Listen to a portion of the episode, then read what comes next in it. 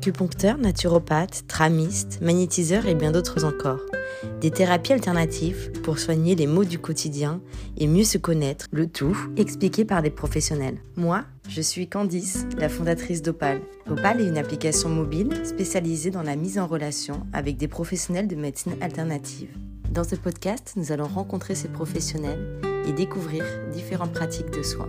Nous aborderons également des thèmes bien particuliers pour être plus heureux et plus alignés dans nos vies.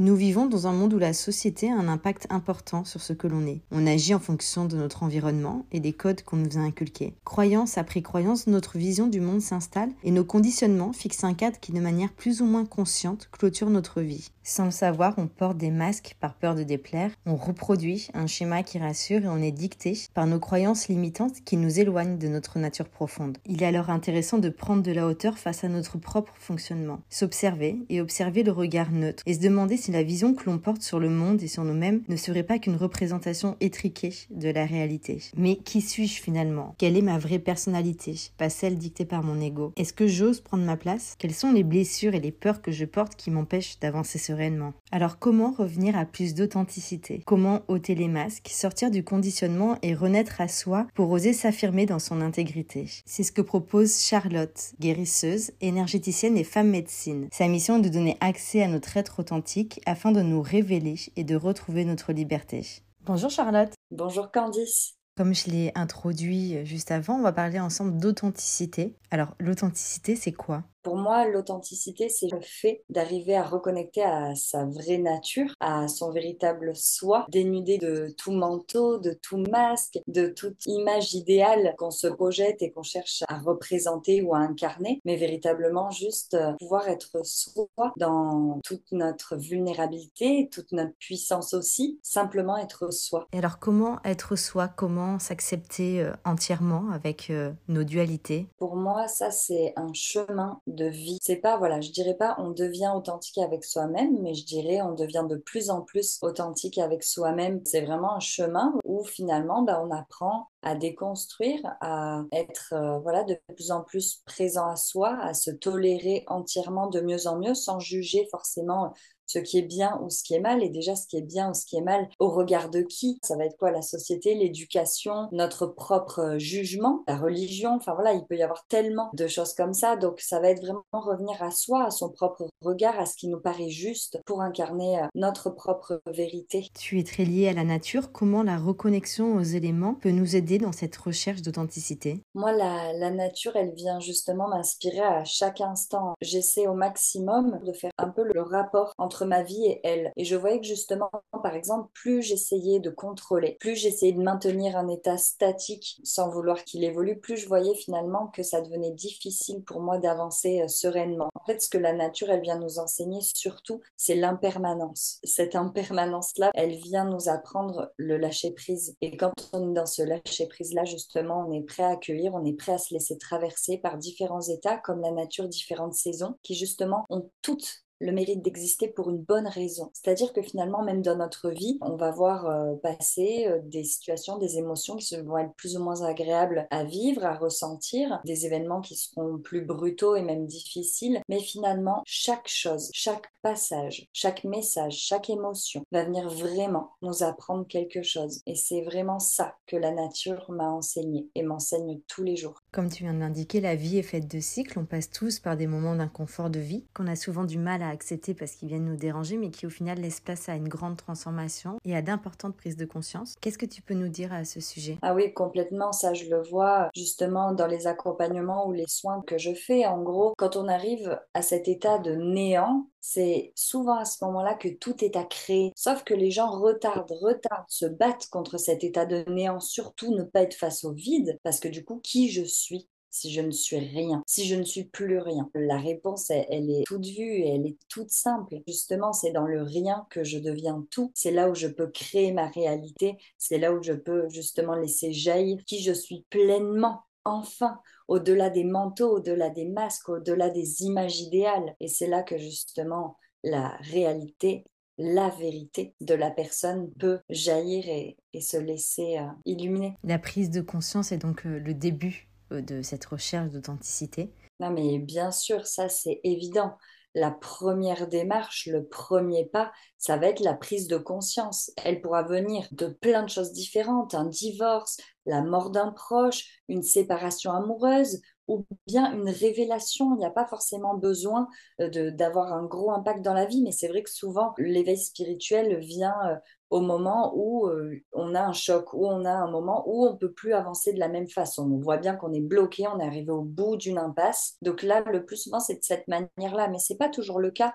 Ça peut être aussi justement un appel, un appel de mettre plus de sens dans sa vie, un appel de quelque chose de plus grand. Moi, ça s'est passé comme ça, ça a été du jour au lendemain, un appel quelque chose qui est, qui est venu, euh, qui a pris sa place tout doucement et, et qui s'est chuchoté et qui s'est développé euh, au gré des saisons. Qu'est-ce que ça apporte le fait d'être authentique avec soi et dans nos relations avec les autres? Alors déjà, le fait de pouvoir être authentique avec soi, ça va être justement une opportunité d'arrêter de se mentir. Hein. Déjà, premièrement, c'est quand même pas mal. Et puis, ça va être aussi euh, permettre de se montrer vrai avec les autres. C'est ce qu'on appelle aussi la médecine des relations, puisque c'est bien facile aussi d'être bien avec soi-même si on se met en mode ermite, qu'on voit personne, qu'on reste un peu dans notre grotte, là, on peut facilement avoir l'impression d'avoir tout guéri, d'avoir tout compris et d'être arrivé à un niveau de compréhension euh, parfait, entre guillemets. Mais c'est là où la médecine des relations, euh, c'est la plus puissante. C'est quand on vient se mettre en contact de l'autre, qu'on vient justement activer des blessures, les révéler, qu'on va pouvoir s'en apercevoir et puis du coup ensuite prendre les rênes de pouvoir euh, prendre ce chemin de guérison, de libération pour venir libérer tout ça c'est en étant en relation qu'on vient finalement euh, voir nos plus grandes blessures. L'ego est tellement puissant qu'il peut nous faire croire qu'on est authentique avec, euh, avec soi. Comment savoir si on l'est vraiment ou pas? C'est vraiment hyper bonne question. Je pense que le fait de se sentir authentique avec soi-même, c'est juste de se sentir en paix. Parce qu'il y a toujours ce truc où attention à pas tomber dans la pression. Hein. maintenant, avec la spiritualité, on en voit un peu de toutes les couleurs, ce qui, moi, me plaît pas forcément. Il faut revenir à un état de simplicité, c'est-à-dire ne pas non plus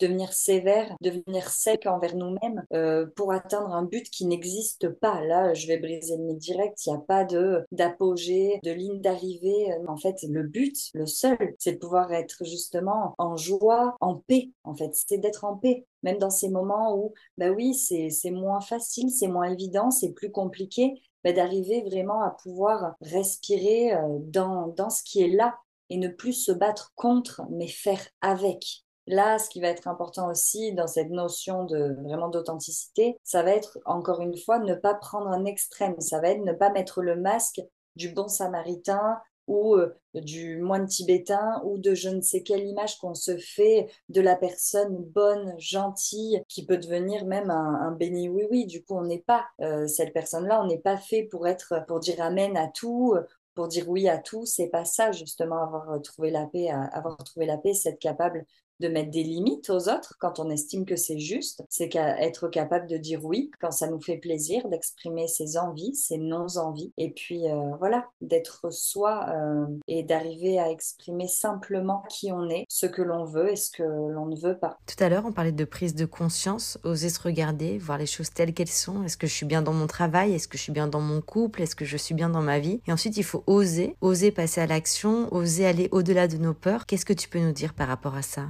Donc en fait, à ce niveau-là d'authenticité dont on parle, pour vraiment s'aligner, il va falloir à un moment donné prendre des risques. Ça, c'est sûr. Il va falloir oser. Il va falloir oser sortir euh, des prisons dorées hein, qu'on s'est nous-mêmes construites, mais qu'aussi euh, la société, encore une fois, nos parents, notre éducation, la religion a pu aussi construire autour de nous. Ça va être vraiment oser. Oser déconstruire avant de vouloir reconstruire quelque chose de nouveau, de plus sain, de plus équilibré ça va être vraiment, OK, je, là, je prends le temps de venir enlever pierre par pierre, voir justement mon histoire, voir tout ce que je me suis raconté, tout ce qu'on m'a raconté aussi, pour voir les choses telles qu'elles sont. Et à un moment donné, on arrive, euh, je parlais tout à l'heure de cette impasse où, par exemple, voilà, on n'est plus bien dans son travail, on est avec quelqu'un qu'on aime, bien sûr, mais plus par attachement que par véritable amour, on va dire, et on reste. Et ça va être à ce moment-là où notre identité aussi, notre, euh, notre authenticité, elle va être questionnée. C'est, OK, qu'est-ce que je fais là, maintenant, à ce moment où c'est dur,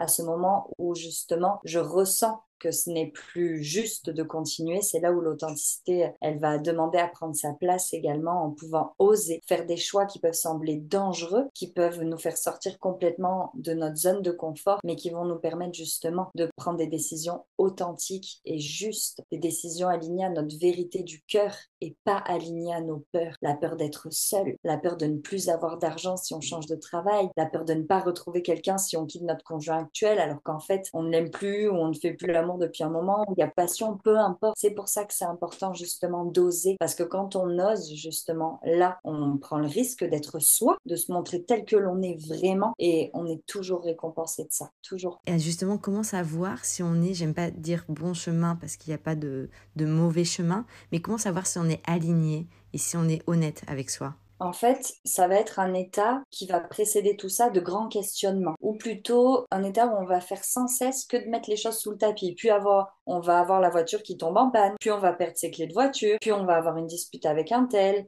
ou on va trébucher, se casser un truc, casser nos lunettes. L'univers trouve toujours des choses, des moyens, des techniques pour nous montrer que là, on va à contre-courant. Donc soi-même, on peut continuer de le nier. Il y a des personnes qui le font très bien euh, toute leur vie et on l'a tous fait pendant un moment, c'est certain. On peut soit continuer de nier, soit un moment avoir le courage de prendre une décision et de justement passer à l'acte, choisir d'avancer différemment, d'ouvrir une autre direction plutôt que de sans cesse aller à contresens ou essayer de creuser une voie sans issue. Quels conseils tu pourrais nous donner pour avancer chaque jour un peu plus vers soi?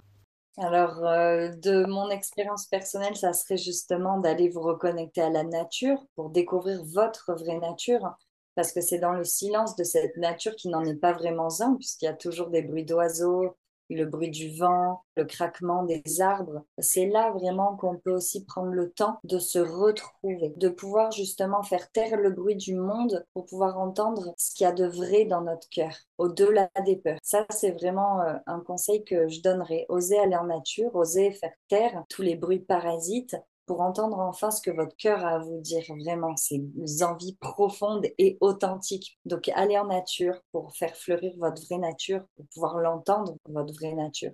Parce que souvent, euh, elle est cachée sous pas mal de manteaux, sous pas mal de masques, sous pas mal de, déguisements, de capes. Donc euh, voilà, osez vous déshabiller et, osez vous révéler. C'est ce que tu proposes à travers tes accompagnements, le fait de se retrouver, de se libérer de nos peurs pour enfin être libre d'être qui l'on est. Pour clôturer euh, cet échange, est-ce que tu peux nous parler un petit peu de tes accompagnements et comment ils se déroulent? Donc parfois justement ce pas-là euh, de pouvoir se retrouver, de revenir à notre essence et de se déshabiller de ces souffrances, de ces de ces masques, de ces émotions, de ces souvenirs qu'on porte consciemment ou inconsciemment en nous. Hein. C'est un chemin qu'on va commencer à marcher seul, mais où, à un moment donné, on pourra avoir besoin de l'autre. Déjà, la médecine des relations pour justement venir libérer, comprendre certaines choses en, interagissant simplement avec les autres personnes en face de nous, que ce soit notre famille, nos amis, ça va déclencher et venir faire ressortir certains blocages, certaines choses sensibles, par exemple avec les soins ou les accompagnements que je propose. Là, c'est des espaces vraiment sacrés où on vient libérer en profondeur, où on vient ramener à la conscience certaines choses qu'on a même oubliées, mais pour pouvoir justement les laisser s'envoler comme un oiseau en cage, voilà, à qui on vient ouvrir la cage pour rendre sa liberté. C'est vraiment important de pouvoir aussi à un moment oser se dire, ben, j'ai besoin d'être accompagné, même si c'est qu'une fois ou deux ou trois, peu importe, mais c'est important de savoir dire, ben voilà, là, je tends la main pour pouvoir justement aller vers ma liberté. Donc vraiment, euh,